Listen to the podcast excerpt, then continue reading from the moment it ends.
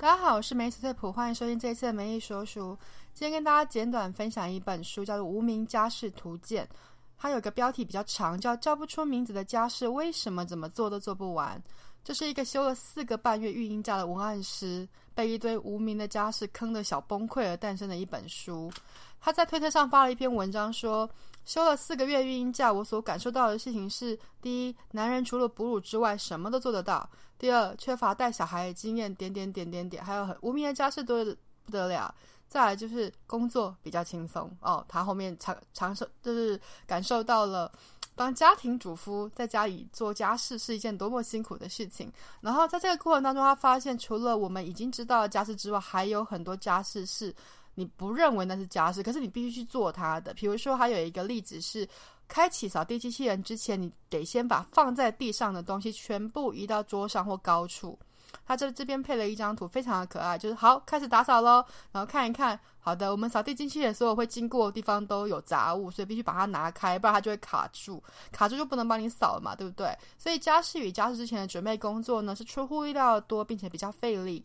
那还有就是说，原本已经想好了完美的做家事计划，结果突然发生了一件打乱节奏的事情，可能是踢翻水，可能是打翻了什么东西，突然之间就万念俱灰，不想做了。就这一切跟我想的一点都不一样。这种事我还蛮常发生的，所以超懂的。还有一种是，哎，人生好难，断舍离更难哦。下定决心要来丢东西，却陷入回忆中，最后什么也没丢，白白浪费时间。而且有时候一打开箱子，解压缩之后，那个程度是。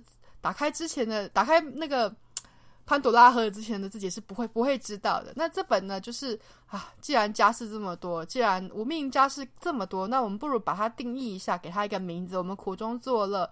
这本书在网络书店上的介绍呢，比较正式，看起来呢就像是帮你，真的是帮你把那些家事跟家事周边事情写出来。但是实际上这一本书是非常非常可爱的图文书。